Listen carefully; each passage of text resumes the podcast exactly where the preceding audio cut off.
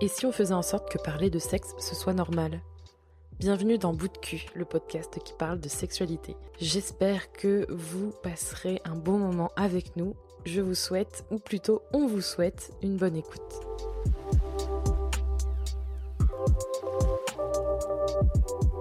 Peut-être pour commencer, euh, est-ce que tu pourrais te présenter, nous dire ce que tu fais et euh, qui tu es? Ce serait bien, comme ça au moins je pense que ça va pouvoir euh, placer ça. On va mettre les bases.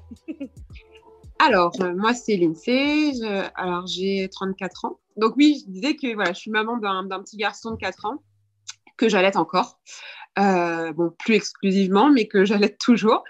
Et, euh, donc, j'ai ouvert le compte Boobs, le compte Instagram Boobs et le compte, la page Facebook en, parallèle en octobre 2018.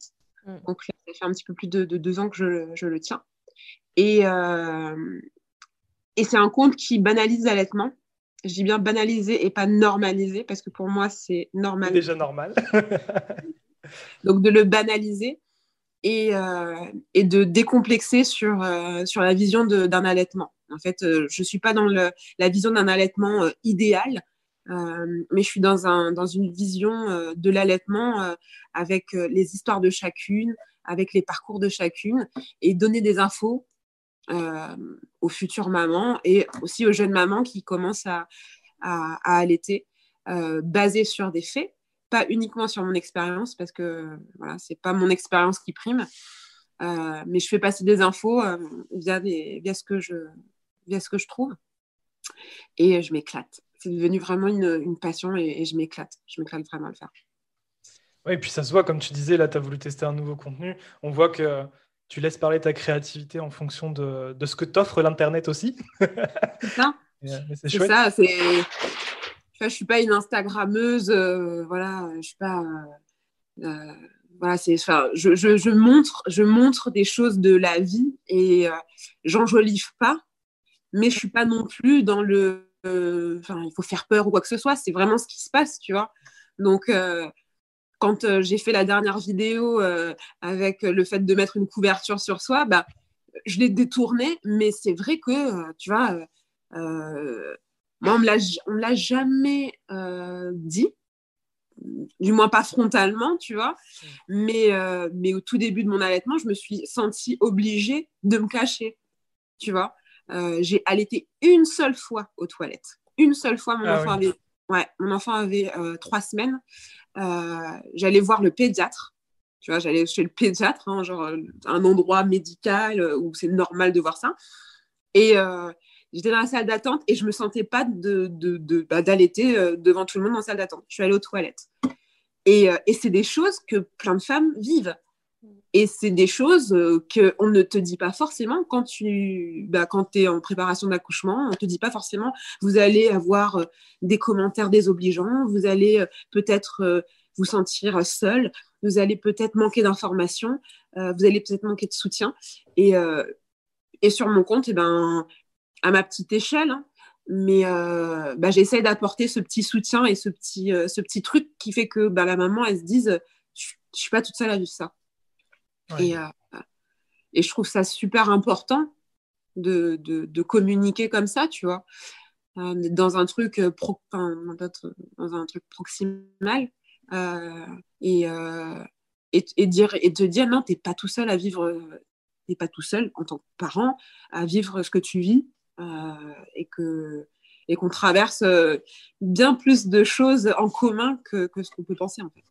Ouais, c'est ça. Un des trucs euh, clés, je pense, c'est ce côté un peu communauté, euh, justement pour se sentir moins seul, parce que c'est vrai que quand on est face aux difficultés, on peut vite euh, se creuser dans un trou, ça veut rien dire, mais creuser un trou et se mettre dedans plutôt. Foncer dans le trou qu'on a, qu'on a creusé tout seul. Voilà.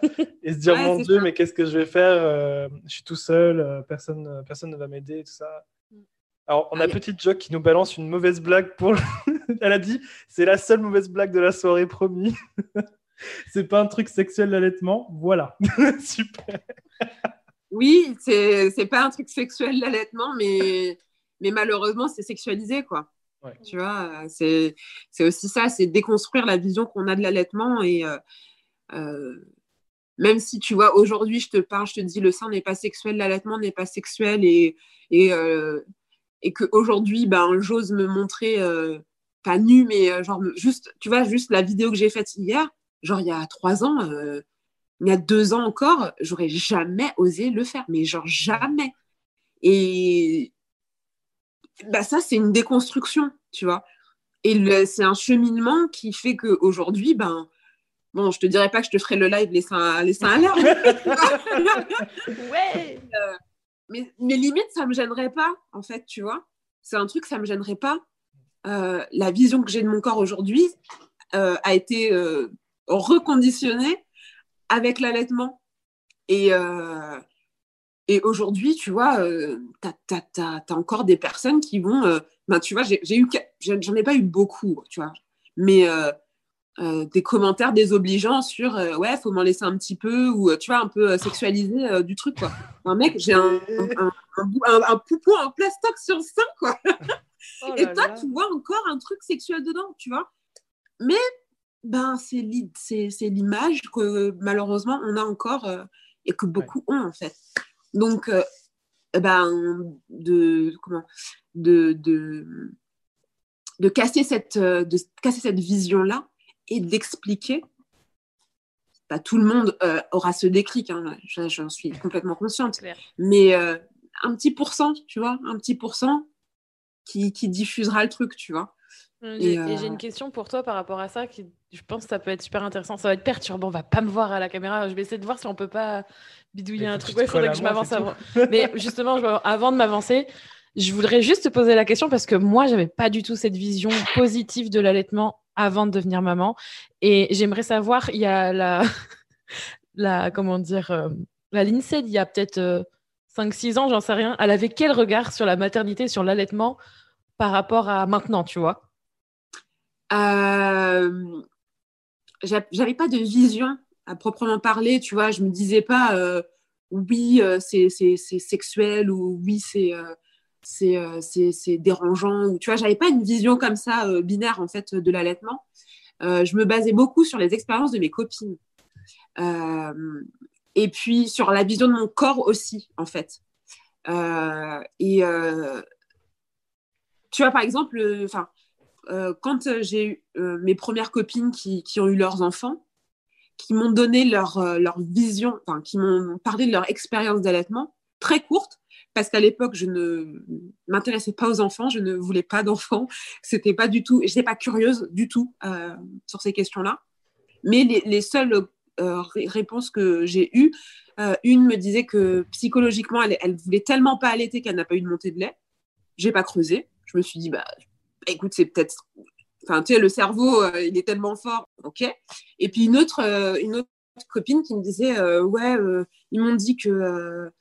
Elle, elle, avait trop mal au sein, ça lui faisait trop mal, tout ça. Donc, ils lui ont dit, bon, bah, c'est mieux que vous donniez le biberon. Et, et je n'ai pas poussé plus loin le truc, tu vois. Mm. Et ensuite, quand est arrivé mon tour, euh, je sais pas, je devais être enceinte de six, mois, je crois, je sais plus. Et on a commencé à discuter euh, de ça. Et même avant, euh, avec mon copain, quand on, quand on parlait enfant, lui-même me disait, mais si tu veux pas allaiter, ça sert à quoi d'avoir un enfant Tu vois? Et mon, mm. mon, mec était très radical à ce niveau-là. À l'époque, il a changé. Mm. Mais euh, il était très radical. Et moi, tu vois, ça me, je me disais, je sais pas, j'avais pas du tout cette euh, envie-là, j'avais pas, euh, j'avais, non. Et je, je sais, et oui, je sexualisais beaucoup mon corps aussi, tu vois. Mm. Je me disais, l'allaitement, la vision euh, sexuelle, moi, ma poitrine, c'était quelque chose, mon atout à moi, tu vois. Je, ouais, pour moi, tu vois, j'ai eu des regards dessus dès mon adolescence. voilà, mm. j'ai de la poitrine, on regardait la poitrine, on me faisait des compliments dessus. Et pour moi, ben, ça, c'était c'était euh, c'était quelque chose qu'on ne touchait pas en fait c'était c'était sacré tu vois et oui c'était vraiment ça tu vois je et puis du coup euh, c'est un après tu vois une fois que mon, mon fils a commencé à téter en fait que que ouais que j'ai commencé à allaiter ben et que je me suis euh, ouais, du jour où j'ai pu allaiter en public mm. en fait enfin, dans un lieu public, dans un lieu public, euh, tout, tout, tout, tout, toutes mes, toutes mes croyances, en fait, se sont, tu vois, se sont complètement étiolées, en fait. Ouais, mais je vois ce que tu veux dire. Je te pose la question parce que moi, j'avais une vision vraiment hyper. Euh, euh, j'en parlerai peut-être dans un épisode plus lié à la parentalité et tout. Mais euh, j'avais vraiment cette vision, je pense, hyper sexualisée de la poitrine parce qu'on l'a sexualisée pour moi, tu vois. Enfin, j'avais pas cette impression que ça m'appartenait totalement. Je pense que j'avais intégré ça. Et du coup, j'ai vu je crois que je ne l'ai pas vu en, dans la vraie vie, mais j'ai dû voir ça dans, les, dans un film ou dans une série ou dans un... Ah si, je me souviens exactement la scène. Euh, et d'ailleurs, c'était c'était pas mis positivement, c'était dans Desperate Housewives. Il y avait un moment, je crois, une scène où une, une femme en entreprise, elle allaitait son fils de 7 ans, je crois, un truc comme ça. Oui, oui, oui, oui. Tu vois, je me rappelle. Ouais, très bien, très bien. J'ai regardé ça avant d'accoucher. Ah ben oui, c'était à l'hôpital, donc c'est pour ça que je m'en souviens. Et en fait, j'ai vu ça et je me suis dit, je m'étais déjà renseignée, tu vois, sur euh, l'allaitement, donc je commençais déjà à avoir cette idée qui change, mais j'avais quand même ce souvenir de ah mais euh, je pensais que c'était hypersexuel, que c'était pas normal, que c'était malsain. Puis comme c'était montré de cette manière-là, tu vois, je me c'était normal pour moi. Et je voyais ça vraiment de façon très malsaine parce qu'on m'avait servi comme ça et j'avais que ça comme vision, tu vois. Et je pense que c'est le cas de plein de personnes. Mais vraiment. Bah, quand, euh, quand ils te font des reportages sur euh, une maman qui allait sa fille euh, jusqu'à 9 ans, ou euh, quand ils te font un reportage, là c'était quoi? C'était Karine Le Marchand qui l'avait relayé, et je ne sais pas si vous l'avez vu passer, sur les mamans qui allaitent, bah, qui font de l'allaitement non écourté et qui te donnent une vision avec le père qui te dit Ah ouais, j'adore ces seins pleins de lait. Pardon. Oh non, non. mais, je, suis désolée, mais c'est pas. Tu, tu, quand tu n'allaites pas, ou quand tu es bah voilà, quand tu te renseignes sur ça et que tu vois ça, bah ça te donne pas forcément une image positive en fait, tu vois, de, de l'allaitement. Ah mais c'est sûr. Mais non, mais donc euh, c'est oh, moi, sur ce reportage il n'y avait rien qu'à aller. Hein, c'est c'est n'importe quoi. Ça me ça me m'étonne pas, mais en même temps, tu vois. Euh, tout revient au corps des femmes. on est toujours sur ce truc, sur ce truc-là, je pense. Et, euh, et du coup, par rapport à ce qu'on voulait discuter avec toi aujourd'hui, il y a vraiment aussi. Alors, moi, j'ai pas trop eu. On n'a pas trop eu ce problème-là, mais je pense que tu l'as évoqué. Il y a quand même ce côté euh, tourner, tourner autour de la poitrine, objet sexuel, etc. Et même avec l'allaitement, tout de suite, c'est la. Beaucoup d'hommes, je pense, première pensée ah oui. Euh, alors que c'est pas forcément voulu, tu vois, par la, par, la personne euh, qui allait. Ah bah, tu vois, par rapport à la sexualisation de la poitrine, moi, euh, avant d'avoir un enfant, vraiment, ma poitrine, c'était un, une zone érogène, tu vois. J'ai appris par la suite que si, ça pouvait être quand même, enfin, ça, ça, comme, euh, comme, un, comme un genou, comme un pied, tu vois, ça peut être, s'il est stimulé ou quoi, machin, bah, c'est, voilà, c'est, enfin, c'est, érogène.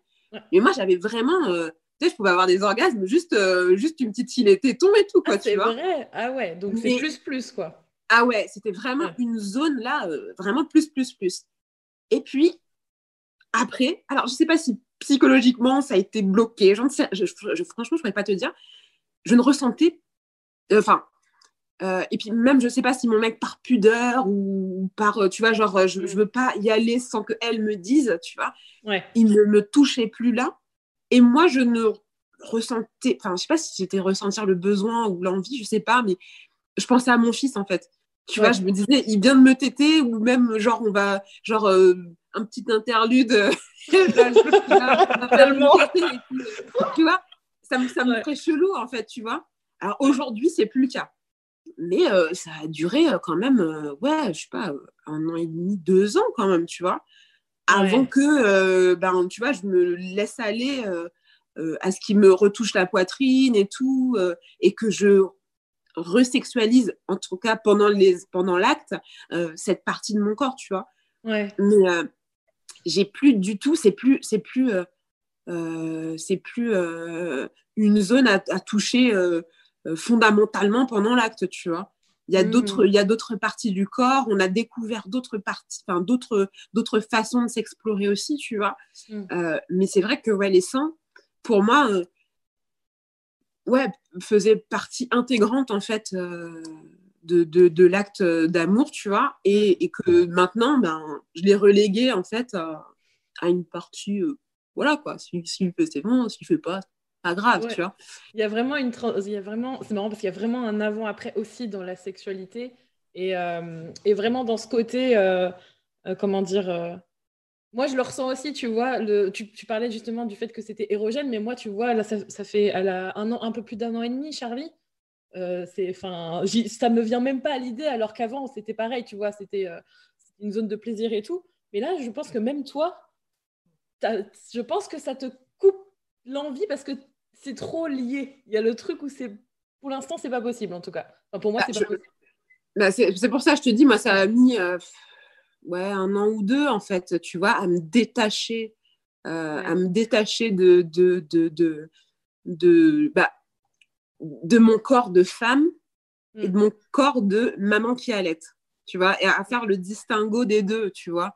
Mm. Euh, bon, maintenant, il n'y a, plus de, y a plus de soucis. Tout roule. Mais en fait, c'est intéressant ce que tu dis euh, avec cette image, que comme si tu avais deux corps. Hmm. Mais en gros, c'est l'idée que tu peux être une, une, femme, tu peux être une mère, tu peux être euh, une amante, mais voilà, tu peux être tout ça. Et euh, même si effectivement, comme tu dis, il y a un peu un côté je dissocie, en tout cas dans les moments, quoi. C'est clair hmm. que quand tu es, es, en train de faire l'amour, tu n'as pas la même vision de ton corps que quand tu allaites ou quand tu fais la cuisine ou j'en sais rien. c'est sûr. Mais euh, ouais, je pense que c'est hyper important parce que une des choses qui, euh, qui participe sans doute à la sexualisation des, des poitrines et tout ça, c'est que on a du mal à percevoir les femmes autrement que dans un seul rôle, entre guillemets. Quoi. Mmh. Une femme, soit c'est une maman, soit c'est une femme, euh, entre guillemets, et quand on dit une femme en plus, c'est plus une femme objet, quoi. C'est pas... oui, bah, soit, le, c'est le truc, la, la, la, mère et la salope, en fait. Tu vois, enfin, c'est, le, c'est cette dualité, en fait. Et euh, c'est, ça dépend aussi de ton partenaire. Il y a aussi ça, tu vois, euh, ce qui te, qui te met à l'aise et qui te, qui te décomplexe et qui te euh, déculpabilise de te sentir de te sentir salope. Enfin, vous voyez le, vous voyez le, l'idée en fait moi, c'est vraiment euh, quelque chose, tu vois, si mon mec m'avait, m'avait avait ne serait-ce qu'éprouvé un dégoût ou quoi que ce soit, tu vois, genre sur ma poitrine qui a changé avec l'allaitement, avec la, grossesse, euh, avec ma, tu vois, avec les variations de, mon poids, il m'aurait juste évoqué un dégoût ou tu vois un truc comme ça, mais mais genre jamais, euh, enfin jamais, je je, je, je, me serais comment, j'aurais été peut-être plus renfermée tu vois, et je ne me, je me sentirais pas aussi libérée que je peux me sentir libérée aujourd'hui, tu vois. Mmh, mmh, mmh. Et, euh, et comme je disais dans le podcast euh, précédent, les partenaires participent à, à 99% de, de, de, de, voilà, de, de cet accompagnement. C'est une nouvelle vie, c'est un nouveau corps, c'est une nouvelle façon de penser les choses, en fait, tu vois. Au-delà de la sexualité, au-delà de l'allaitement, c'est un ensemble, en fait, tu vois. Et, euh, et je pense que oui, euh, pour ma part, mon compagnon m'a accompagnée en fait sur cette euh, transition euh, femme sans enfant et un peu complexée aussi, tu vois, parce que pareil, hein, l'allaitement a participé au fait qu'aujourd'hui, ben, je porte plus de soutif.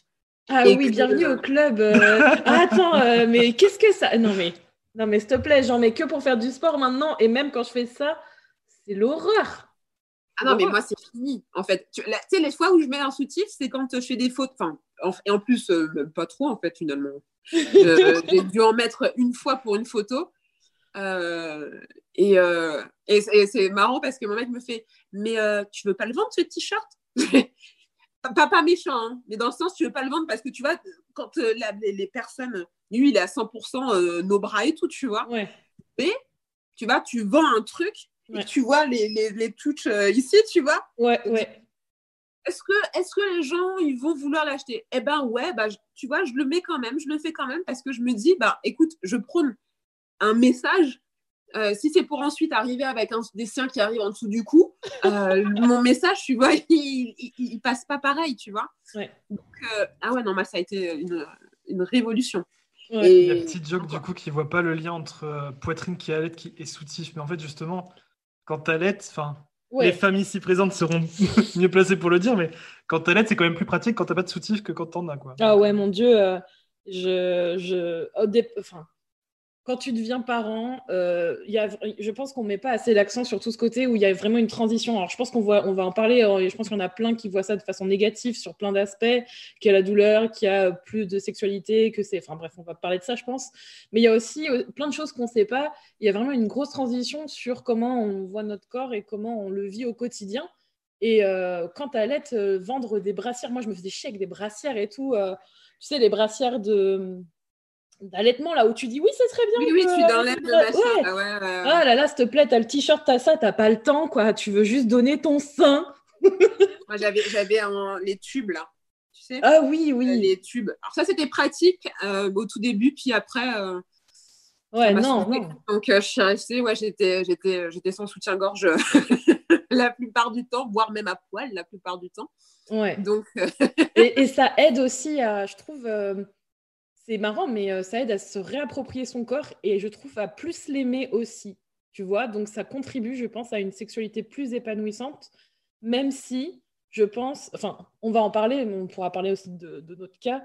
C'est sûr que tu privilégies plus dormir que faire l'amour dans les premiers temps. Je pense que tu as juste envie de. Enfin, moi, perso, ça a été ça.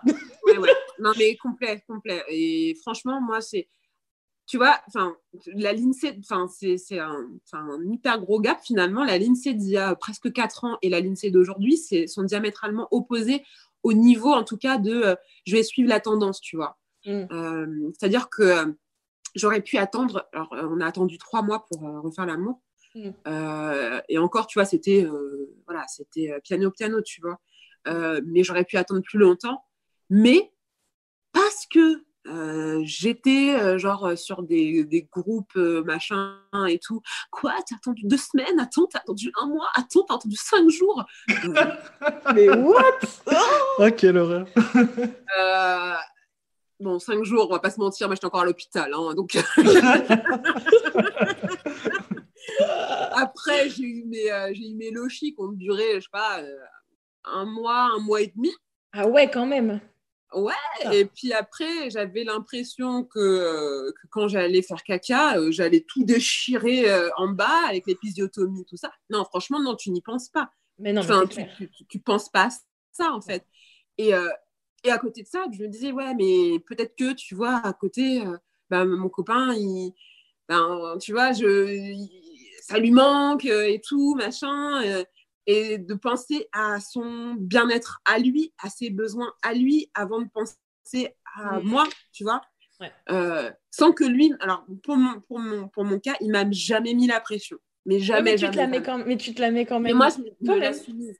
Ouais, moi, je me la suis mise en me disant, peut-être que, tu vois, machin et tout. Puis après, je me, entre guillemets, je me comparais à, à celle que je voyais et tout. Ah ben, nous, on a repris au bout de deux mois. Ah ben, nous, on a repris au bout d'un mois. Euh, ça va, c'est passé tout seul. Et moi, j'avais encore les points de l'épisiotomie et tout. tu te ah compares en fait, euh, au final tu te dis mais euh, où je me situe là-dedans? Est-ce que en fait tu tellement pas de repères parce qu'on n'en parle tellement pas et c'est pas du tout le sujet que du coup tu cherches à savoir qu'est-ce qui est ok. C'est ça. Hmm. Mais moi la vérité j'aurais pu attendre six mois. Hein. Tu vois, enfin je veux dire c'est pas. Euh, j'aurais pu, oui j'aurais pu attendre six mois. Euh, bon, après, quand ça a repris, ça a repris doucement, machin et tout, ça allait, tu vois. Mais, mais, mais, euh, mais euh, le, post-accouchement où tu te, tu te dis, il faut y aller. Enfin, franchement, en plus, tu as l'impression que tu vas à la guerre, en fait. C'est genre, on y va et on retente et on voit comment ça se passe. Non, normalement, tu devrais pas être comme ça. C'est ça se passe et tout, on, le fait et on, on se met pas la pression et ça passe, ça passe, ça passe pas, vas-y, on attend, c'est pas grave, tu vois. Et, euh, et, non, et puis non, et puis les premiers temps, comme tu dis, tu ne penses pas. Entre, ben voilà, si tu as une épisio, si tu as une césarienne, si euh, complications, si, quoi, quoi au caisse, tu es fatigué, tu as les hormones, tu as le bébé, tu es fatigué. Euh, franchement, c'est absolument pas ça. Je pense qu'on je pense qu'on nous. Alors, il y a tout le côté sociétal aussi. Il faut penser à, faut penser à son mari, genre il a des besoins, contrairement à toi. Enfin, bref, tout ce côté-là. Mais je pense aussi et même si j'y étais préparée, parce que moi, on m'en a parlé comme j'étais hospitalisée, on en a parlé même avant, mais genre, je sais plus si c'était le premier ou le deuxième jour qu'on est venu nous voir et nous dire euh, Oui, alors, euh, votre contraception, mais ça, tout le monde le fait, mais. Grave Mais, mais lâchez-nous le, voilà, le cul. La chaîne aux utérus, merde, on vient de mettre un enfant au monde. Bah, après, il y, a tellement de femmes qui, font des retours de couche. Je euh, sais, mais euh, si tu veux, c'est genre euh, entre ton bébé qui vient de naître, toi, tu es en train de saigner et tout, c'est genre, alors, vous comptez prendre quoi Enfin, si tu veux, c'est pas amené d'une façon où. ils pourraient nous le dire, tu vois, ils nous disent, ils pourraient expliquer d'abord, bon, ça arrive qu'il y ait des retours de couche, enfin, être plus pédagogue, mais même en amont, tu vois, pas attendre deux jours après que tu as accouché, de le faire voilà, il y a vraiment un truc qui cloche là-dedans. Et donc, du coup, tu te dis, ah, si on me pose la question, c'est que potentiellement, c'est normal de refaire l'amour euh, une semaine après, tu vois. Il y a vraiment ce côté-là. Non, non, mais c'est clair. Et bah, encore une fois, on n'est absolument pas préparé à ce niveau-là, tu vois. On n'est pas préparé sur bah, les douleurs potentielles parce qu'il ne faut pas faire peur quand même. Hein. Euh, et puis, euh, de, de, de, ouais, de te dire que de parler de contraception, genre, attends, tu as eu un bébé neuf mois dans le ventre, quoi. Genre, t'as accouché deux jours plus tôt et qu'on te reparle de. Enfin, non, juste non en fait. Juste euh, reposez-vous, euh, parlez de. Tu vois, moi, c'est un truc que j'ai appris juste euh, genre parce que je, je, tiens aussi une, une page sur la grossesse, mmh. sa grossesse. Et bah, j'aime regarder aussi ça, tu vois. Et, et bah, j'ai appris c'est tout con, hein, mais j'ai appris que le corps se réparait. enfin, tu vois, ton utérus se remet en place et tout euh, au bout de six semaines. Ah tu vois Il faut normalement mm. attendre six semaines, tu vois, avant de refaire, enfin, avant euh, les premiers rapports, tu vois. Quand je te dis, et sans déconner, j'étais sur un groupe de nanas, euh, une qui avait eu son troisième enfant et qui disait qu'au bout de cinq jours, ils avaient repris des rapports. Hmm. Enfin, je, je, tu vois, et, et, toi, tu te dis, ah ouais, donc si elle, elle a réussi, tu vois, en plus, si elle, elle a réussi, tu vois. Ouais, ouais. moi, je, tu vois, qui s'installe en plus. Et, et, ça, on te prépare pas. Les médecins te préparent pas. Et les médecins te disent pas. Moi, je l'ai appris parce, parce que je parcours et que je suis curieuse, tu vois. Et, euh, et, que le, le truc, c'est, euh, ouais, ton corps se rétablit. Ton corps, il a été déchiré. Ton corps, il a été meurtri pour donner naissance, mais il a été meurtri. Euh, donc, c'est tout à fait normal qu'il ait besoin de se régénérer, en fait, et de lui laisser le temps de se régénérer. Mm. Donc, euh, un couple, c'est la sexualité. C'est la sexualité, mais il y a d'autres façons d'amener la sexualité, tu vois C'est pas... Rémi, rigole parce que sur le chat, dans les commentaires, je pense qu'il y en a qui s'aperçoivent que oui, accoucher, ça, ça demande quand même un effort physique. Et oui, en effet, le corps, il est. Oui, je vais bien dormir. je vais qui n'ont pas d'enfants et qui vont se dire non, mais je veux pas d'enfants. mais justement, elle nous disait qu'elle a vu qu'il y avait une, une, phobie, enfin le nom d'une phobie qui existait pour euh, la peur d'accoucher. Et du coup, elle pense qu'elle est tocophobe. Voilà. ah, tocophobe, c'est pas les, les, peurs de voir des ventres de femmes enceintes? Ah, C'est ah. possible. Petit joke, tu as peut-être confondu entre les deux. Mm, mm, mm, Mais euh, euh, c'est normal de, se dire aussi que. Enfin, ça, je pense que c'est quand on a quand on a accouché et quand on a suivi le processus, on trouve ça normal de se dire que un, être humain qui sort de ton corps, c'est sûr que tu par voix basse, t'es pas indemne. Et j'entends mon enfant qui pleure, donc je pense que je vais devoir y aller. Mais je voudrais quand même te poser une question pour transitionner, parce que je, parle, je vais revenir vous parler des aspects positifs, mais là, on parle des aspects négatifs, mais moi, je suis sûre qu'il y a quand même des aspects positifs de ton côté, je l'espère. On va en parler. Tu vas aller la voir. Et moi, déjà, à la base, je voulais te demander si, euh, avant de, devenir maman, peut-être avant la grossesse, même, ou je sais pas, ou pendant la grossesse en tout cas, est-ce que c'était un sujet qui te préoccupait déjà? Est-ce que... Euh, le, retour de la prise, le, retour de la prise, ça n'a aucun sens ce que je dis. le, retour euh, des, de la sexualité, c'était quelque chose qui pouvait te stresser en te disant, bah, après l'accouchement, comment ça va se passer et tout. Euh. Alors ouais, c'était une question. C'était surtout le, est-ce que, euh, alors pareil, tu vois, encore une fois, c'est penser à mon mec plus que moi. C'est est-ce que mon, mon mec me désirera autant et me verra autrement que maman, en fait.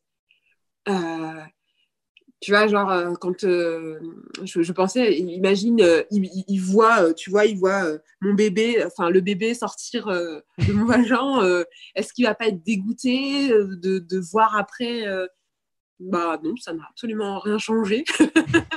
ça n'a absolument rien changé, mais c'était vraiment, ouais, vraiment une question euh, est-ce qu'il va me désirer autant?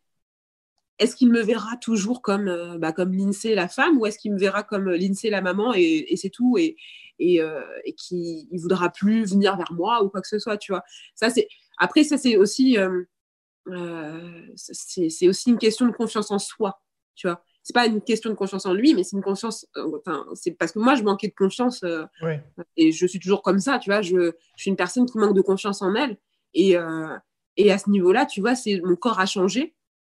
Mon corps a changé et est-ce qu'il me, est me voit toujours comme celle qu'il a aimée avant la grossesse, physiquement parlant, tu vois, c'est le côté superficiel de la relation, mais physiquement, est-ce que je lui plairais? Et, est-ce que ça allait changer quelque chose? Ça, c'était une question que je me posais, à laquelle on a réfléchi, enfin, on, a, discuté de, ça, parce qu'on on avait vu aussi des hommes qui, après, ben, ne désiraient plus leur femme de la même manière, tu vois. Oui, parce que souvent, euh, on, s'inquiète de, la femme, mais en fait, ça peut toucher les, deux partenaires. quoi. C'est pas, c'est pas euh, uniquement euh, un phénomène qui peut toucher que la femme, quoi. Parce que c'est vrai qu'on pense tout le côté hormonal et tout, mais euh, il y a aussi tout un aspect psychologique, et notamment bah, ce que tu expliques avec euh, le manque de confiance en toi, c'était plus psychologique que hormonal, je suppose, euh, en l'occurrence, quoi.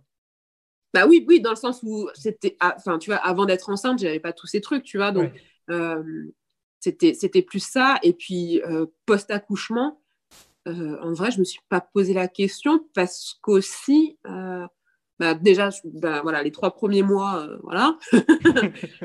même pas pensé. je n'y ai pas pensé. Euh, pendant la grossesse, j'ai pas eu de changement non plus. Euh, tu vois, tu as des, as des couples qui n'ont plus de rapport sexuel pendant la grossesse et que l'homme ne veut même plus toucher en pensant que son pénis va toucher le bébé. Donc. Pire encore. Mais non, voilà, c'est au niveau de la grossesse, pareil, j'ai pas eu de, j'ai pas eu de soucis ou quoi que ce soit, tu vois. Enfin, soucis ça n'a pas changé euh, nos, rapports. Et puis, euh, post-accouchement, euh, post-accouchement, bon, bah, les trois premiers mois, que dalle. et puis ensuite, voilà. Ah, et ensuite, ensuite on s'est ré... On s'est... comment dire on a appris, réapprivoisé, c'est ça. Voilà, on s'est réapprivoisé, on a, voilà, pas à pas. Et, et là, voilà, on a trouvé un équilibre euh, tu vois, là, on a trouvé un équilibre. Euh, et, moi, je me, sens, euh, je me sens super bien dans mon corps. Quoi. Vraiment, depuis, bah, depuis l'allaitement, je pense que oui, c'est vraiment l'allaitement qui fait que la vision de, mon corps et ma confiance, la confiance que j'ai en mon corps, a, révélé. Quoi. Vraiment.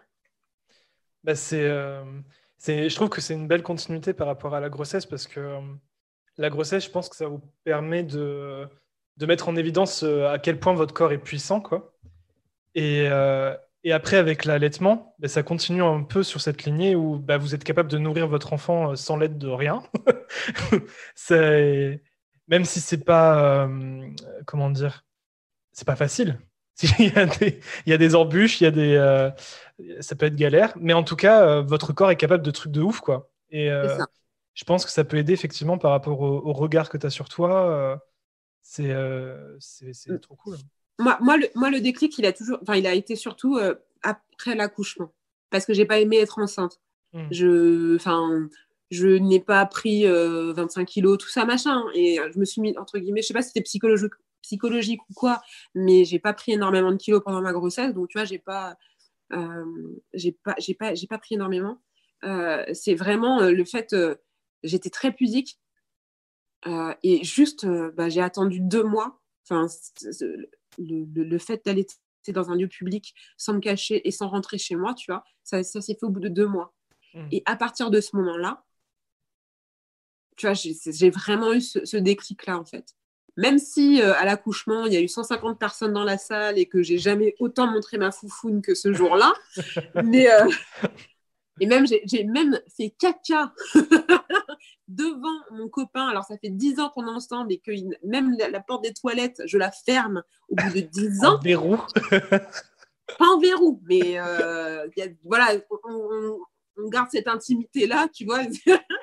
il, est, il est père au foyer. Moi, je travaille depuis chez moi, donc on est quasiment 24-24 ensemble. Donc, la seule intimité qu'on peut garder, c'est les toilettes.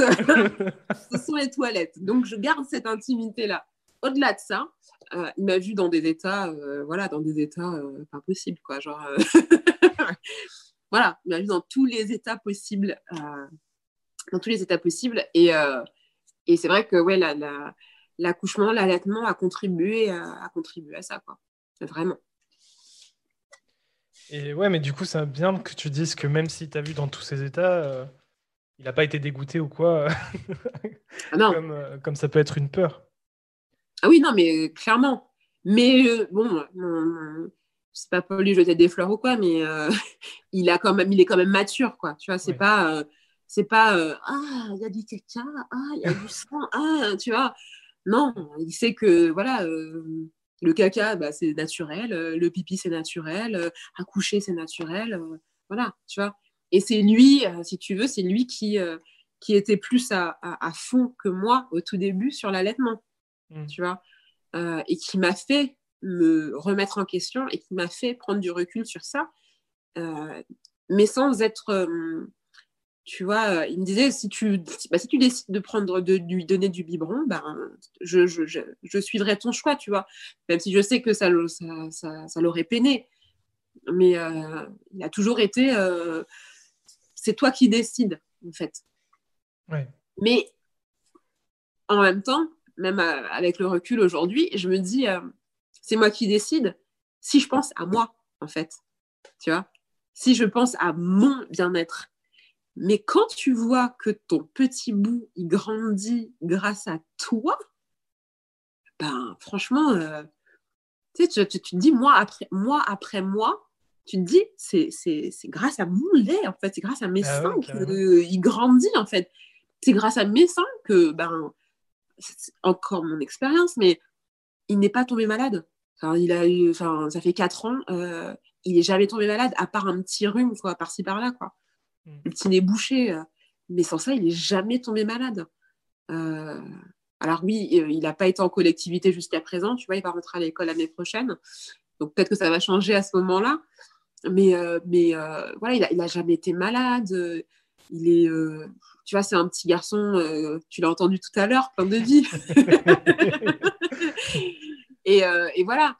Mais c'est à, ce niveau-là, en fait, c'est là que je me dis, putain, je suis puissante, tu vois. C'est pas je suis puissante, c'est la nature est puissante. Ce que je peux donner, c'est puissant, tu vois. La nature est bien faite. C'est à ce niveau-là, en fait. Et c'est ça qui, compte, qui participe au fait que, aussi, euh, j'ai confiance en moi, en fait, tu vois. J'ai confiance en mes capacités. Mais carrément. Mais, mais, mais mille fois. Vraiment. mille fois. et puis, ouais, comme, euh, comme je disais, même si euh, tu peux avoir des embûches et tout dans ton parcours euh, d'allaitement ou, même de grossesse d'ailleurs, bah, toutes ces embûches que tu traverses, c'est autant de autant d'épreuves qu'à la fin, quand tu te dis tu les as traversées et que tu es, toujours debout, c'est où tu dis putain, je, je suis fort. bah, complètement. Puis c'est surtout que tu vois, les, soucis, entre guillemets, que tu as au début, euh, ben c'est rien. c'est rien par rapport à ce que tu vas vivre après. Parce que, ouais, tu te dis, ah, tu vois, genre euh, la fatigue et tout. Ouais, c'est franchement, oui, c'est, enfin, tu sais, les nuits sans sommeil, euh, tu es réveillé dix fois par nuit, machin et tout. Quand, il pense, c'est quoi? C'est six mois, c'est un an, tu vois? Mm. Euh, après, ça se met en place, tu vois? Mais c'est quoi sur l'échelle d'une vie, vraiment? Et là, euh, il va avoir quatre ans, on est sur d'autres problématiques. Euh, et, et l'époque où il était sur le dos et qu'il regardait, qu'il gazouillait comme ça, là, on était, on était cool. en fait, c'était une période qui était cool. Mais euh, non, enfin, c'est des, des, des, des, moments. Euh, euh, c'est des, des, moments à vivre et c'est des, des, moments, il y a des, très bons moments aussi, tu vois. Mais, euh, mais les, les, premiers, les premiers moments, là, quand ils sont tout bébés et que tu as juste à leur donner le sein et à leur changer la couche, profitez, les gars. profitez. chaque, chaque euh, tranche d'âge a ses défis. Ah ouais, ouais, ouais, ouais. Mais bon, après, voilà, ils grandissent. Et puis nous aussi, on grandit avec eux. on se remet en question aussi, tu vois. Euh, il y a des choses que tu dis quand euh, tu n'es pas parent, je je ferai pas ci, je ferai pas ça, je ferai pas comme ci, je ferai pas comme ça, et que finalement, bah, tu te retrouves dans une problématique ou dans une situation où ben, tu n'es pas préparé et bah, tu n'agis pas forcément de la façon dont tu voulais agir, en fait. Donc, euh, c'est des remises en question euh, permanentes et euh, tu vois, moi, je le, je le vis en ce moment, tu vois. J'essaye de, de, sortir de ma zone de confort et de ne de, pas reproduire des, des schémas que j'ai vécus. Ça peut être des fois difficile, tu vois. Mais voilà, c'est, il, faut, parce que c'est pas ton enfant qui va faire ça pour toi, c'est toi qui dois le faire pour lui, en fait. C'est clair. Donc, c'est tout un apprentissage et qui est qui, peut être, euh, qui peut être euh, rude, mais formateur. Oui. Mais oui, oui. Hein. Puis comme tu disais, euh, entre ce que tu penses et tout ça, et après, une fois que tu arrives sur le, sur le terrain, c'est la différence entre la théorie et la pratique. Ah ouais, non, mais complet. complet. Il y a, y, a, y a, tellement de choses qu'on s'est dit, ouais, vas-y, on va pas le faire, on fera pas comme ça, on fera pas comme ça, machin. Il y, a y a plein de choses qu'on a, qu'on a tenues hein, aussi, tu vois. Euh, par exemple, euh, tu vois, le, le, le, le, fait de. Euh, le, le, cododo, par exemple, tu vois, ça, c'est un truc. c'est un peu ovni, ovni, tu vois, genre le cododo, puis même elle a été si longtemps. Dans, dans, nos sociétés aujourd'hui, c'est c'est quelque chose qui est. c'est un, un, un, défi. C'est un défi. Mais comme je disais, il y a aussi, euh, par exemple, tu vois, moi, je, suis dans une situation où je suis privilégiée, entre guillemets, tu vois. Je travaille de chez moi, j'ai mon, mon copain qui est père au foyer. Euh, donc, euh, c'est facilité, on va dire. C'est pas le cas de toutes les mamans, hein. ça, je suis, j'en suis consciente, tu vois. Mais faut, faut, faut, réussir à, faut réussir à, tout, à tout concilier, quoi. C'est faut réussir à tout concilier et aussi ne pas, ne, ne pas prendre toutes les mauvaises ondes qu'on peut nous envoyer de personnes qui flippent euh, pour nous. Quoi. On vit notre truc et puis euh, advienne que pourra, mais on vit notre truc. Quoi. C'est ça. En même temps, bah, ça, fait ça fait un peu euh, écho à ce qu'on disait au début, mais c'est vrai que d'un côté, tu te sens un peu seul et, tu peux avoir tendance à te renfermer parce que tu as l'impression de vivre le truc tout seul et que personne ne pourra t'aider. Et donc, le soutien de la communauté, c'est hyper important parce que ça te sauve. Euh, mais d'un autre côté, il faut euh, pouvoir fermer les écoutilles pour ne pas se faire euh, trop, trop écraser par les, les remarques et les, les, jugements qui ne servent à rien et que tu n'as rien demandé. Donc, les jugements, les commentaires, les conseils non sollicités, qui ne sont pas forcément des bons conseils aussi, tu vois. c'est ça que, enfin voilà, sur mon, sur mon compte, que j'essaye aussi de, de de, de démonter, entre guillemets. Mais je peux pas. Euh, mon, copain dirait stoïcisme. Euh, c'est ce que j'essaye de faire, tu vois. Je, il y a deux ans, j'étais vraiment au taquet sur les commentaires et je le prenais personnellement. Et, et euh, tu vois, quand je voyais, je me, disais, je me disais je, je, fais tout un article sur un truc, machin et tout. Puis juste après, je vois une maman qui dit faut prendre, je veux sevrer ou je veux prendre le, je veux donner le biberon et tout ça. Et franchement, je me disais, attends, t'as rien lu, euh, tu t'es sur mon compte, t'as rien lu et tout. Et puis après, bah, tu prends du recul, tu te dis, ouais, non, mais euh, en fait, euh, peut-être que peut-être qu'elle a lu mon info, mais peut-être qu'à côté de ça, ben, bah, il y a son mec derrière qui lui dit faut que tu fasses comme ci, faut que tu fasses comme ça. La, belle-mère qui dit faut faire comme ci, faire comme ça. Elle, elle, a des pressions le caractère n'est pas le même que le mien, la façon de voir les choses n'est pas la, même façon que la, mienne, elle évolue pas forcément dans le même environnement, elle, elle n'a pas la même histoire que moi. Et c'est tout ça que tu prends en considération euh, et tu lâches prise, en fait. Tu vois tu, tu, tu, laisses couler. Ouais. T'essayes de laisser couler. T'essayes de laisser couler et, et, surtout sans porter de jugement, en fait, sur, sur, euh, sur, euh, sur, sur ce que vit la maman et puis on peut pas, on peut pas connaître toute leur vie, tout, euh, tout leur passé, etc., qui, qui a forcément des conséquences dans leur choix. non, on, ne sait absolument rien en fait. mm. que ce soit la maman qui a allaité juste pour la tétée d'accueil, que ce soit la maman qui allaite six mois, que ce soit la maman qui allaite deux ans et qui, au bout d'un moment, bah, veut sevrer son enfant, tu ne sais pas les tenants et aboutissants et tu sais, tu sais rien de sa vie pour, euh, pour dire ouais, elle a abusé ou ouais, euh, elle fait pas d'efforts ou euh, ouais, elle, pourrait ou elle le fait pas. Non, tu sais rien en fait. Tu sais rien de sa vie pour pouvoir dire quoi que ce soit. Vraiment. Mm. Donc, c'est vraiment ça que j'ai que j'ai appris et que voilà, je prends du recul vraiment sur, sur, sur ça et sur les allaitements des unes et des autres. Chacune, chacune fait ce qu'elle veut, chacune fait ce qu'elle peut euh, avec les éléments qu'elle a en fait en sa possession. Moi, euh, je n'étais pas partie pour allaiter 4 ans. Euh, bah, il s'avère que j'allaite encore, mais parce que je suis accompagnée et parce que j'ai un, soutien, un soutien sans faille. Bah, c'est pas le cas de toutes. C'est pas, c'est pas, c'est pas, voilà, c'est, c'est, malheureusement pas le cas de toutes, quoi. Et oui, on n'est pas tous égaux malheureusement. Non, ça, ça, ça, triste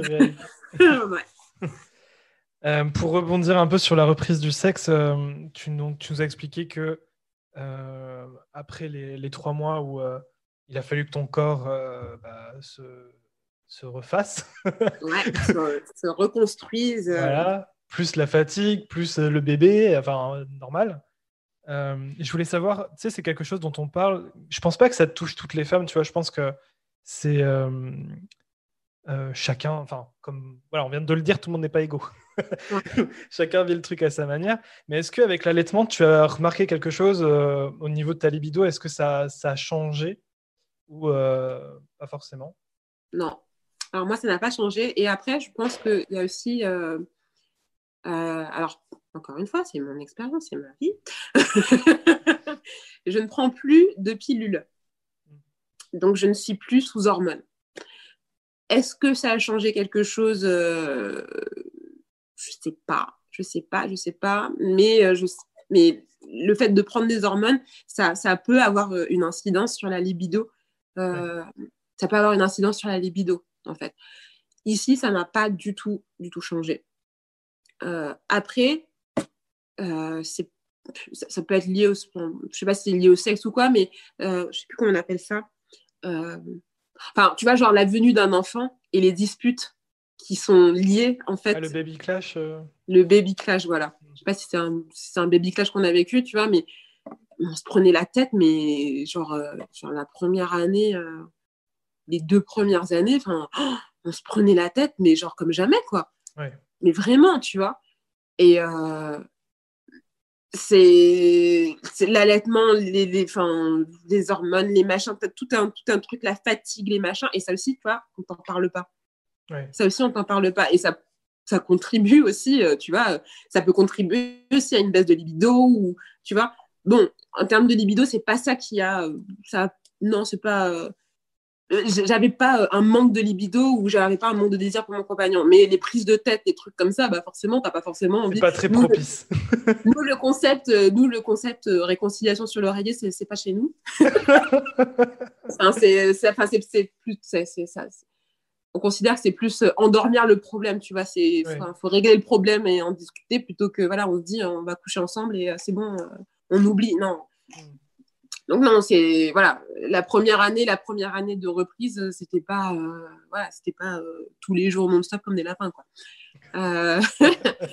et mais non, en termes de libido, je pense que oui, ça n'a pas, pour moi, ça n'a pas changé.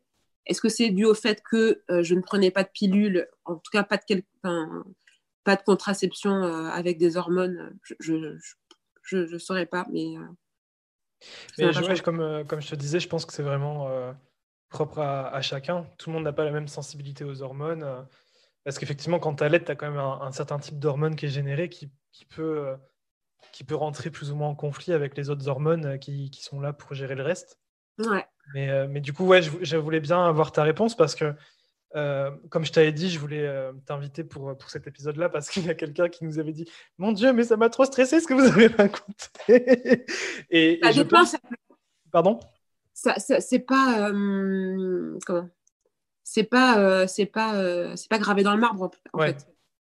C'est peut-être que peut-être que tu auras une baisse de, de, libido. avec après, tu vois, il y a aussi les dépressions du postpartum. Ouais. Moi, j'ai pas vécu ça. J'ai, enfin, tu vois, enfin, en tout cas, enfin, je, je suis peut-être pas forcément la personne. Enfin, c'est mon expérience, tu vois. Enfin, il faut à, chaque femme, chaque expérience finalement, tu vois. Ça peut pas être même si moi je te dis euh, que ça n'a pas modifié ma libido, bah, peut-être que la voisine d'à côté, euh, ça, ça, a tout changé et qu'elle n'a pas du tout envie de, de faire l'amour. Euh.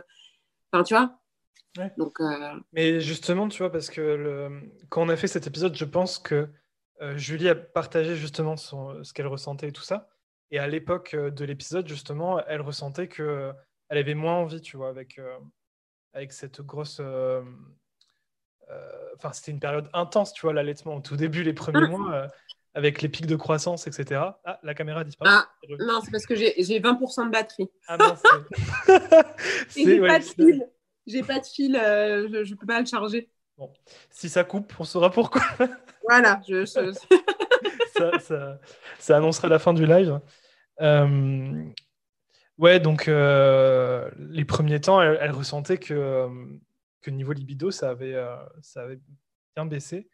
Et, euh, et tu vois, enfin, je ne sais pas si c'est lié, mais par exemple, elle, au niveau de ses cycles, elle constatait aussi que en fonction de la période de ses cycles, bah, la libido, elle, elle, descendait aussi.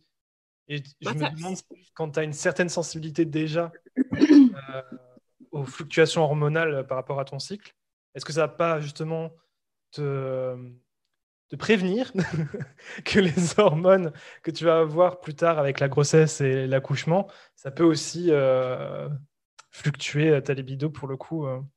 Franchement, je je saurais pas du tout te répondre. Moi, j'ai jamais, enfin, j'ai jamais, même en prenant la pilule, hein, tu vois, j'ai jamais eu de, de modification à ce niveau-là. Hmm. Non. Mais je pense que ça veut dire que ton corps est pas euh, en tout cas, ta libido n'est pas super sensible aux, fluctuations hormonales. Et donc, c'est important d'avoir, tu vois, d'un côté la réponse de Julie, qui elle ressent euh, des fluctuations, et toi non. Parce que comme ça, mhm. les personnes peuvent se rassurer et se dire qu'il n'y a pas de règle, tout simplement. Oui, bien sûr. Non, non, c'est vraiment, euh, je pense que c'est propre à chacune, en fait. Mm. Je pense qu'il n'y a pas de. Il y a, il y a pas de. De, voilà, de, de type prédéfini, de, de, voilà, parce que tu as as eu des baisses de libido avant à cause de tes hormones, euh, enfin, des, des, règles ou tout ça, euh, que ça change, euh, enfin que c'est que c'est valable aussi post-accouchement. Je vais faire ma question et je vais retourner parce que je crois qu'elle s'est réveillée. Ah On est sur ce genre de soirée. Non, mais c'est intéressant ce que tu disais. Et moi, je voudrais que vous parliez de deux choses. Donc oui, moi, je suis hyper sensible euh, enfin, hormonalement parlant, mais c'était déjà le cas avant. Et en fait, je trouve que c'est encore le cas maintenant. Mais moi, j'ai remarqué que ça, c'était plus plus dans, le, dans, dans la version, c'est-à-dire, euh, c'est agréable de, de, surfer sur cette vague-là et je n'ai plus de contraception actuellement, donc je le ressens encore plus. Et c'est, enfin, moi, ça me fait, ça me fait plaisir de retrouver en fait ces sensations-là et de les suivre et de vraiment suivre, on va dire, une sexualité euh, à l'écoute. À l'écoute, tu vois. C'est un peu ça. Et j'aimerais bien parler de ça et aussi de je sais pas si vous l'avez évoqué l'histoire du cododo. Moi ça m'a ça c'est prévu Ça j'ai trop envie d'en parler. Mais c'est bien que tu en parles et que tu dises que toi tu suis euh, qu'il n'y a pas il a pas que les cycles hormonaux qui définissent en fait une sexualité parce que moi ça m'a vraiment perturbée et je pense que oh, il n'y a pas de règle en fait comme tu dis mais c'est important quand même de trouver ça aussi normal, tu vois, de se dire que c'est OK aussi de suivre son cycle quoi. Mmh, mmh. Dans l'épisode de la meute qu'on avait fait ensemble, tu m'en avais parlé euh, rapidement. Euh, je sais donc que tu as une configuration, entre guillemets. Est-ce qu'on peut parler d'une configuration? Mais donc, euh, il y a plein de façons de faire du cododo. Et hum. votre façon de faire du cododo est très personnelle. Et, je sais que dans la meute, quand tu m'en avais parlé, vous étiez très content de votre choix parce que ça vous ça vous a préservé justement votre sexualité, votre vie de couple, etc. Et en même temps, ben, euh, quand, euh, quand, tu dors avec ton bébé, ben, tu es, nickel. Quoi. Donc, euh, je voulais que tu nous parles un peu de cette configuration particulière que vous avez, pourquoi vous avez fait ce choix et les bénéfices que tu en retires. alors, le cododo, on l'a fait dès le début, en fait. Hmm. avec mon fils, on l'a fait dès le début on a partagé très peu de temps le lit à trois. Je sais plus exactement quand ça. Je, je saurais plus te dire exactement quand euh, on a décidé de faire chambre à part. Mais c'était surtout parce que euh, bah, mon copain, il, a il est décalé. Hmm. Il est décalé. Donc, euh, il s'est dit, euh, bah, ça sert à rien qu'on soit, qu'on soit, qu'on soit claqués ensemble. Mieux vaut que, voilà, toi, en plus, bah, voilà, tu l'allaites toute la nuit, voilà, tu as juste à le mettre au sein et tout ça. Et, et, et, finalement, bah, ça s'est voilà, fait de façon. il me l'a amené. Je vais pas te mentir, au début, j'étais Oh, mais tu veux plus dormir avec moi Et puis après, ben, je me suis dit Non, mais c'est vrai, c'est vrai que tu vois, il, dort. il dort, la, il dort parfois la journée et, et, et, et moi, bah, je, je, suis, je suis nocturne. Donc, c'était plus intelligent, entre guillemets, de, de, de, faire comme ça. Et puis, et puis finalement, ben, on dort mieux, séparés qu'ensemble. Parce que tu vois, genre, euh, euh, par exemple, s'il arrivait la, la, nuit un peu plus tard que, que mon fils dormait, que moi je dormais, donc il réveille, le lit qui, qui bouge, donc ça réveille, machin. Enfin, t'as tout un truc euh, un peu, un, peu, un peu relou. Donc finalement, on a décidé de faire chambre à part. Et ça fait quatre ans que ça dure. Et mon fils dort dans mon lit. Mmh. Il dort avec moi, il dort dans mon lit. et dès qu'il a besoin de téter, il sait que je suis à côté. Euh, il, il, tête encore, tu vois. Et, euh, et on n'a pas évoqué avec lui le fait de, euh, de dormir dans une chambre séparée, quoi. C'est j'ai dû l'évoquer une fois, mais parce que j'étais au bout du rouleau. de trois nuits qui dormait à 2 heures du matin et tout. J'étais récemment, hein récemment. J'étais au bout du rouleau, mais sans ça, non, jamais. Tu vois, genre, on n'a pas évoqué euh, la chambre, la chambre, on l'a même pas préparée pour que ce soit une chambre d'enfant ou quoi que ce soit. Ça, c'est, ça reste, enfin, comme je te disais, c'est, la garçonnière, tu vois. Euh, mais euh, sinon, non, sinon c'est, c'est, c'est ça, c'est la, enfin, la chambre du papa et c'est la chambre, c'est notre chambre. Et, et, ça se passe très très très bien comme ça. Et c'est vrai qu'au début, tu vois, on, on, sacralisait beaucoup, on disait la chambre, le lit parental. Alors que le lit, c'est pour dormir, en vrai, tu vois. Si oui, on prend définition euh, du lit, euh, tu dors dedans, quoi, tu vois. Et, euh, et, en fait, et en fait, on a redé... ouais, on... on... tu vois, genre, bah, je laisse mon fils dans la chambre et clic, clic, je vais le rejoindre dans la chambre et tout. Alors là, ces derniers temps, c'est un peu plus compliqué parce que mon fils, il a un sommeil hyper léger, donc il ah voit que je suis pas là. Donc, Donc c'est un peu plus, euh, un peu plus euh, compliqué et tout. Et puis euh, pareil, hein, la fatigue et tout. Moi, les couples qui me disent, enfin qui disent, on fait l'amour cinq fois par semaine, arrêtez vos mythos. Hein, quand t'as deux enfants, arrête tes mythos. Ou alors ils ont des enfants qui dorment. Euh, non, non, non, non, non, non. C'est juste, pour, juste pour se la raconter en société en disant ouais, je fais l'amour euh, ouais, matin, midi, soir. Non, non, non. Nous, on est sur une moyenne. Euh, allez, quand, quand, quand ça va deux, trois fois et encore, tu vois, c'est vraiment quand on est à fond les ballons. Mais sinon, ça peut être une fois par semaine deux fois par mois, mais, mais, mais on n'est même pas en mode euh, oh, ah, T'as vu, on a fait que ça. Tu vois, on n'est pas dans, dans ce truc-là, tu vois. On le fait quand on a envie de le faire et quand on a le temps. et l'énergie. quand on a le temps. Et c'est, et c'est pas. Et c'est pas honteux et c'est pas euh, c'est pas te dire oh, c'est ça la parentalité bah non c'est juste que les gens en, société ils vont te dire ouais on fait l'amour 6 7 fois par jour par semaine pour rentrer dans des, dans des cases, tu vois. Alors que la vérité, euh, si tu as le temps et si tu pas fatigué et, euh, et si tu as l'envie, bah ouais, une fois par semaine, euh, voilà. Tu, tu, le fais, tu le fais bien. vous vous retrouvez, vous êtes bien, vous êtes posé et tout. Et c'est pas, c'est pas un mal de te dire, bah, si pendant un mois, tu n'as pas fait l'amour, bah, c'est bon. Et vous avez la vie hein, pour faire l'amour ensemble. Hein, tu vois et, non, mais c'est un truc, tu vois, c'est un truc c'est un truc que j'ai appris en étant parent, tu vois. Et ça, c'était un truc avant d'avoir un enfant. Euh, si on faisait pas l'amour euh, de façon régulière et tout, j'étais en mode frustration, tu vois. J'étais en train, oh, on n'a pas fait l'amour pendant tant de temps et tout. Ah non, attends, c'est pas normal. Alors que là, tu vois, genre, si ça fait un mois qu'on n'a pas fait l'amour, bah, ça fait un mois qu'on n'a pas fait l'amour. Écoute, ça fait dix ans qu'on est ensemble. tu vois, il y a d'autres et puis il y a d'autres façons de, de, de voilà de, de s'approprier entre guillemets tu vois il n'y a pas que euh, ouais donc euh, donc euh, non c'est le cododo c'est pas quelque chose qui tue qui tue le couple tu vois je sais plus je crois qu'on en avait parlé mais s'il y a un souci dans le couple c'est pas le sexe qui et c'est pas l'allaitement c'est pas le cododo c'est pas c'est pas c'est pas c'est pas ça qui qui, qui fait que, que ça ne va pas en fait il y a un autre, il y a un autre souci, tu vois. Donc, euh, de dire, ah ouais, le cododo, vous avez plus d'intimité, non, ça n'a pas changé. C'est mieux encore. c'est mieux encore, en fait. Et du coup, tu penses que euh, à partir du moment où ton fils voudra dormir dans, dans sa chambre, est-ce que vous allez continuer à faire chambre séparée ou pas après? On ne s'est pas posé la question. Peut-être pas, je pense pas qu'on fera chambre séparée et je pense qu'on reviendra ensemble, mais comme il est décalé, bah, tu vois, euh, des fois il dort, bah, il dort la journée, moi la journée, enfin voilà, on, est assez indépendant à ce niveau-là, tu vois, je suis pas, euh, non, je suis pas, je suis pas dépendante de lui pour, euh, dans le sens, tu vois, je me dis, ah, faut que j'aille me balader ou quoi que ce soit, oh non, mais il faut absolument que j'aille avec mon copain. Ben non, en fait, on a, on vit ensemble, on, on, vit déjà 24 heures sur 24 ensemble, si c'est pour tout faire ensemble, euh, tu vois, non.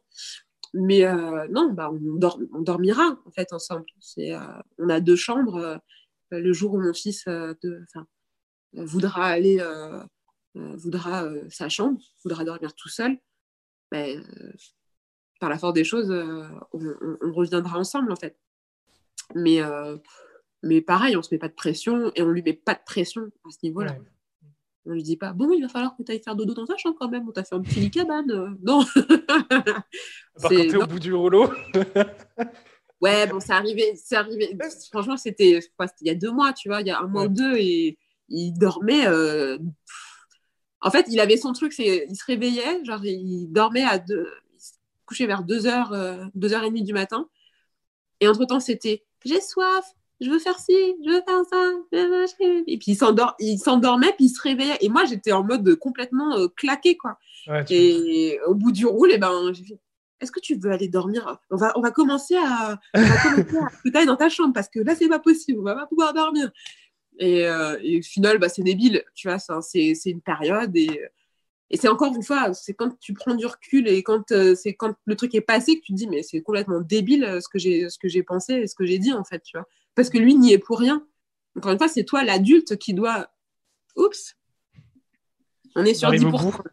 On est sur 10%. Mais c'est toi l'adulte qui doit réussir à prendre sur toi. Tu vois. Et euh, la solution de, enfin, voilà, de le mettre dans sa chambre, lui, il n'aurait pas compris. Tu vois, ça fait 4 ans qu'on dort ensemble. Euh, du jour au lendemain, tu vas dans la chambre parce que maman, elle n'arrive pas à dormir. Bah non, en fait, ça ne fonctionne pas comme ça. Donc, euh, donc moi, je suis ouais, team cododo plus, plus, plus, plus, plus, plus. Carrément. Et du coup, dans le chat, il y a Ogaroma qui disait qu'il existe tellement de manières de gérer le cododo, c'est intéressant d'avoir la vision d'autres parents. ah oui, non, mais euh, clairement, clairement. Euh, et il y a plein de, tu vois, les, parents, enfin, on, on, vit beaucoup de choses similaires, mais on ne le partage pas, de peur d'avoir un jugement, tu vois. Euh, et, j'ai discuté avec d'autres mamans qui faisaient carrément comme moi, tu vois. Et quand, quand tu parles de ça, tu as plein de femmes qui disent oh, Je suis pas toute seule, tu vois. C'est fou. Je suis pas toute seule. Et euh, genre, oui, bah, j'ai mis un lit à côté, mais finalement, il vient toujours euh, sur, vers moi. Ouais, bah, c'est. Il y a beaucoup de... Et puis, il y a beaucoup de peuples qui font ça, en fait, qui dorment avec leur, leur enfant dans le lit et jusqu'à très tard. Il n'y a rien de malsain, il n'y a rien d'incestueux, y a voilà, c'est juste une mère et son enfant qui partagent le lit. Donc si tu y vois quelque chose de pervers ou quelque chose d'incestueux ou quoi que ce soit dedans, je, je pense qu'il faut que tu consultes ou que tu vois tes propres névroses parce que enfin, tu vois c'est à ce niveau-là euh, moi j'ai jamais eu d'arrière-pensée ou quoi que ce soit à partager mon lit avec mon fils et je vois que des bénéfices parce que voilà il dort bien il est bien à côté de moi il sait que je suis à côté de lui euh, on se fait des papouilles des câlins le matin c'est royal euh, je, le vois se réveiller. Même mon copain, tu vois, il est un peu jaloux à ce niveau-là, dans le sens, euh, oh, moi j'aimerais bien qu'il me fasse des petits bisous comme ça le matin et tout. Et moi j'en profite, tu fais des petits bisous parce que je sais que ça ne durera pas, tu vois. Je sais que ça ne durera pas. Donc en profiter. Et oui, on, a souvent tendance à, se rattacher aux trucs qui sont difficiles. Mais en fait, les trucs qui sont difficiles, ils vont aussi avec tous les trucs cool quoi, de, leur tranche d'âge. Et donc, euh, euh, quand les choses difficiles vont partir, bah, il y a tout aussi le, côté cool qui, qui, va partir avec. non, euh, mais il y, a du cool, bien sûr qu'il y a mm. du cool. Tu vois, on s'attarde on s'attarde quand on est fatigué sur les choses négatives qui ont pu se passer, alors que il y a un, un, dixième de ta journée qui était négative en fait. Et mm. tout le reste, c'est des rires, c'est des bisous, c'est des câlins, c'est des chants, tu vois. Et, et finalement, bah voilà, euh, sur, à l'instant T, tu te dis, oh, c'est relou, tu vois. mais en fait, euh, bah, prends sur toute la journée, euh, bah, finalement, cette partie relou, elle n'a elle a pas duré si longtemps quand tu le ramènes à la journée. Et quand tu le ramènes, bah, la durée que ça. c'est le temps que ça dure, en fait. Donc, il faut, faut profiter. Et eh oui, c'est ça. Parce que ça, tout ne durera pas. Un jour, il aura 15 ans et il me dira Maman, j'en ai marre, hein, tout ça. on n'est pas prêt pour la crise d'ado, on n'est pas prêt. Non. J'arrête pas de visualiser ça, tu vois. Genre, on lui fait des petits bisous, des petits trucs sur ses pieds et tout. Un jour, il aura 15 ans, il aura des pieds, il aura des ça. tu n'auras plus envie de lui faire des bisous aux pieds. non, c'est bon. Tu peux garder tes grolles. Donc, tu vois, voilà, tu relativises comme ça. Mm. Et donc, Ogaroma est renchéri en disant après, la maison n'est pas limitée à la chambre aussi pour les câlins. Ah non Non, non, non. non, Mais après, bah, je, je, je, remets le truc aussi. C'est, tu vois, on a, on a testé des petits trucs et tout. Bon, c'était pas. Euh, c'est pas voilà, on n'a pas euh, testé 107 000 endroits non plus. On n'habite pas le château de Versailles. mais, euh, mais voilà, c'est te, te limite pas non plus qu'à ton lit, quoi. Tu vois, euh, te dis pas, euh, j'aurais plus jamais de, de, rapport sexuel parce que euh, je fais du cododo. Mm. C'est faux.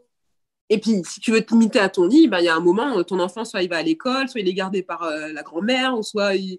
Enfin, je sais pas, il y a toujours des... La sieste, tu vois, il y a toujours un moment où, voilà, tu peux faire... Après, si tu habites dans un, dans un appartement, une pièce et tout, bah voilà, le salon, les toilettes, la salle de bain, voilà, as plein d'endroits, tu vois. tu vois? À toi de à toi de mm. voilà ton imagination est ta limite et elle dit qu'elle a l'impression que beaucoup de gens se limitent vite quand elle en discute en même temps c'est comme tu disais il y a beaucoup de gens qui sacralisent un peu le, le lit parental quoi et ça donne ah, enfin, les, les, gens c'est bah, la chambre la chambre c'est la chambre des parents mm. c'est là où tout se passe en fait et c'est pour ça que l'enfant est, mis de côté rapidement, finalement, tu vois. Euh, mais parce que, parce que, parce que on nous l'a toujours vendu comme ça. on nous l'a toujours, vendu comme ça. Et même dans les films. Euh. Ah, mais oui. Tu verras jamais un couple de parents euh, baiser dans le salon, quoi. Tu vois, enfin, je veux dire, c'est les ados qui le font dans le salon où ah, on se fait griller par les parents, mais tu verras jamais, genre, les, les, parents, enfin, jamais rarement euh, les parents euh, faire l'amour dans le salon ou, euh, ou faire l'amour dans une salle de bain, ou, sauf dans des films érotiques, mais je veux dire dans la culture générale, populaire, tu vois, c'est pas des trucs, c'est pas comme ça qu'on le vend, quoi. C'est on fait l'amour dans la chambre. Et l'enfant, il a sa chambre. Et on prépare la chambre de l'enfant. tu vois, donc. c'est vrai que même pendant la grossesse, un des un des, comment dire, un des gros trucs quand même, c'est la préparation de la chambre avant même qu'il arrive, avant, avant tout le reste. C'est euh, alors on va choisir la couleur des murs et tout. la couleur des murs, la couleur des fringues, la couleur de tout et euh, bah, nous non, non, nous on a on a rien. Bah, déjà on voulait même pas savoir le sexe de, de l'enfant donc euh, on l'a su le jour de l'accouchement et quand on l'a mis, c'est sûr? ah ouais j'ai eu euh, un, tilt euh, en fait. Euh, j'étais peut-être aussi dans le gaz avec la péridurale et tout, donc j'ai pas capté vraiment que c'était un garçon de suite. Mais, mais ouais, on n'a pas voulu savoir le sexe, donc On n'a pas voulu savoir le sexe, on n'a pas fait la chambre de l'enfant, et puis bah, voilà, on en est là. quatre ans après, la chambre elle est toujours pas faite. donc, donc non, on, se laisse, on se laisse porter quoi. Isako qui dit que lui, il pue déjà des pieds. Son enfant ou lui? Son enfant. non, le mien, il pue pas des pieds encore. Ah. Il a pris de l'avance sur les 15 ans euh, au niveau des pieds. non, il ne pue pas des pieds, le mien. Et il n'a pas de poils encore. Ça m'aurait fait flipper quand même à 4 ans. il a des poils Ouais. Mais non, nous, nous, Charlie, elle est née, euh, elle est née un peu en avance. Elle est née avec un mois d'avance. Et du coup, tu sais, euh, quand ils sont, euh, plus ils sont, comment on dit, plus ils sont prématurés, et plus ils ont encore leur duvet sous tout. Ah oui. Et, Charlie, il avait encore pas mal de poils un peu partout. Et, et, ça a duré un bon, moment, un bon moment, quoi. Je sais pas combien de, de semaines avant que, avant qu'elle ait un corps normal entre guillemets. Ouais. Encore, je veux pas, je veux pas faire de phobie envers les gens qui sont très poilus, mais sur, euh, sur un bébé, c'est vrai que ça fait bizarre. un bébé, oui. c'est quoi Ça s'appelle le lunago? Ouais, c'est ça, je crois, un truc comme ça. Ouais, non, bah, nous, non. Enfin, on s'est pas posé de questions ni rien du tout, tu vois. Enfin, c'est. Euh... on s'est pas. On s'est pas posé de questions, toi, ce soir. Il est, il, est, il est comme il est, et quand il aura 15 ans, peut-être qu'il aura des pieds. Ou alors ses pieds sentiront la rose, tu sais pas pourquoi, écoute. On verra bien. Là, il est dans sa période euh, prout, il est super content quand il fait des proutes et tout. Donc, euh, ça commence bien. Trop bien. Donc, euh, voilà. Mais, mais voilà, sur allaitement, allaitement, sexualité, je, ça n'a rien changé. Ça l'a amélioré. Mais encore une fois, ça dépend des couples ça dépend, euh, ça dépend du, partenaire. Et, euh, mais mais chez, enfin, nous, ça nous, a, euh, ça nous a rapprochés, appris à nous découvrir différemment. mais ça n'a pas, ça n'a pas fait en sorte qu'on s'éloigne. Hmm. Pas du tout. Ben, j'espère que ça va rassurer certaines et certains qui, qui avaient beaucoup d'inquiétudes par rapport à ce sujet. Et non, mais c'est je, trouve ça, je trouve ça bien de voir qu'il y a autant d'histoires d'évolution de, la, de la sexualité par rapport à, à la naissance, à l'allaitement, à l'accouchement. Euh, il y a autant d'histoires qu'il n'y a de personnes, quoi, tout simplement. Donc, euh, c'est pas parce qu'il y a une histoire de quelqu'un qui, qui, qui, fait peur pour une X ou Y raison que ça va forcément arriver à vous aussi. Euh. Ah, clairement, tu vois. Enfin, après, tu vois, tu, tu rentres pas dans les. Chacun, chacun sa vie, tu vois. Tu as pas euh, il y a des, oui, il y a des hauts, il y a des bas, il y a des disputes, euh, il y a des prises de, de, conscience, euh, il y, a des, il y a des séparations, ça peut arriver. Enfin voilà, c'est enfin, encore une fois, chaque couple, chaque histoire, tu vois. ici, ça n'a pas été le cas. On a été des fois au bord de, de la rupture. on a été des fois très, voilà, ça a été très très compliqué parfois. puis après, bah voilà à force euh, de discussion. Alors, c'est plus, mon, voilà, plus mon copain. Moi, je suis, je suis censée être communicante. Hein. Mais euh, le cordonnier mal chaussé, tu vois. Mais euh, c'est lui qui me tire les verres du nez pour pouvoir communiquer avec moi, tu vois, pour pouvoir parler, pour pouvoir désamorcer des, des, situations. Mais pareil, tous les couples, c'est pas comme ça que ça se passe. Tu vois. Moi, j'aurais une personne en face de moi qui n'était pas dans cette communication. Peut-être que je ne serais plus avec aujourd'hui sans la communication, on n'avance pas. Hein. Donc, euh, mais, mais il faut avoir quelqu'un qui, puisse réussir à faire que tu, tu, communiques et que toi, tu sois aussi enclin, enclin pardon, à la communication. Si tu restes fermé, ben, c'est mort, en fait. C'est même pas compliqué, c'est mort. Mm. Si tu te mets, remets pas en question, si, es, si tu prends pas de recul, ben, c'est mort, en fait. Tout à fait d'accord. Et ça, c'est un, un, tout. Oui. Mais tu vois, c'est marrant parce que dans presque tous les, enfin, oui, dans tous les épisodes de Bout de cul, on conclut par ce... la communication. Et encore une fois, je n'étais même pas dit le, le, mot euh, avant ou quoi que ce soit. tu l'as fait toute seule. oui, parce que même, même je, je, je, trouve, je pense que c'est ça. Plus que la sexualité, c'est la communication, le ciment du couple. Euh, mais je suis pas la pas forcément la personne qui est la mieux placée pour en parler parce que comme je te dis, il faut me tirer les verres du nez pour pouvoir pour pouvoir euh, que je me je m'ouvre parce que je peux être une huître vraiment, mmh. tu vois. Je peux vraiment me refermer comme une huître et il faut vraiment arriver au, au, à la pioche quoi pour pouvoir m'ouvrir. Mais, mais mon copain, tu vois, voilà, ça fait 10 ans qu'on est ensemble et, et voilà, euh, il y a des fois, il sait comment faire, c'est pas facile parfois, hmm. c'est pas facile encore, mais, euh, mais euh, voilà, je, j'essaye de, voilà, j'essaye de, enfin, je fais des efforts pour que, pour que ces situations se, n'arrivent pas, n'arrivent pas fréquemment, quoi. Hmm. Arrive le moins souvent possible. Donc voilà, pour rassurer les gens, l'allaitement et la sexualité, c'est compatible. Maintenant, voilà, chaque, chaque couple, son histoire. Euh, chaque allaitement son histoire, chaque femme son histoire, chaque homme son histoire, chaque partenaire son histoire. Et, euh, et euh, c'est pas, pas parce que ta copine va te dire ouais on n'a pas fait l'amour pendant, pendant un an, j'ai pas j'ai perdu ma libido ou c'était comme c'était comme ça que ça va forcément t'arriver en fait. C'est faut pas se mettre faut pas se mettre une pression supplémentaire, tu vois. L'allaitement, c'est déjà quelque chose qui, qui, qui, te met la pression. Si tu te mets une pression supplémentaire sur ta sexualité, euh, si tu te mets une pression euh, supplémentaire parce que tu fais du cododo, euh, parce que tu rentres pas dans les cases de machin, machin, non, tu vis ton truc à, toi. Quoi. Il faut se laisser vivre sa propre histoire, en fait. Hein. Comme tu dis, il ne faut pas, faut pas s'attacher à, un jugement, à, une remarque, à une histoire. Il faut, faut, laisser voir ce que la vie nous réserve, et puis c'est tout. Il ah, faut lâcher prise c'est vraiment le truc que j'aurais voulu euh, pas qu'on me dise au début, quoi. Tu vois? C'est de, c'est pas parce que tu fais pas tu refais pas l'amour au bout de trois mois que ça y est ton mec il va partir ou que ça y est ton mec il va te tromper ou que alors je sais qu'il allait pas me tromper non plus tu vois. Mais euh, mais euh, qu'il aura plus envie de toi ou que voilà non, euh, si ça doit attendre, euh, si tu dois attendre un an avant de refaire l'amour, ben voilà, euh, ton mec, il a sa main, quoi. Tu vois, il, a, il, y, a des, il y a des sites porno, il peut se, se masturber dessus. Enfin, tu vois, il n'y a pas besoin forcément. vous pouvez faire des câlins autrement. Il n'y a pas que la pénétration. y a des, vous pouvez vous toucher autrement, des bisous, des machins, tu vois. Bah, si on m'avait dit ça, c'est bête, hein. Enfin, j'aurais peut-être attendu plus longtemps.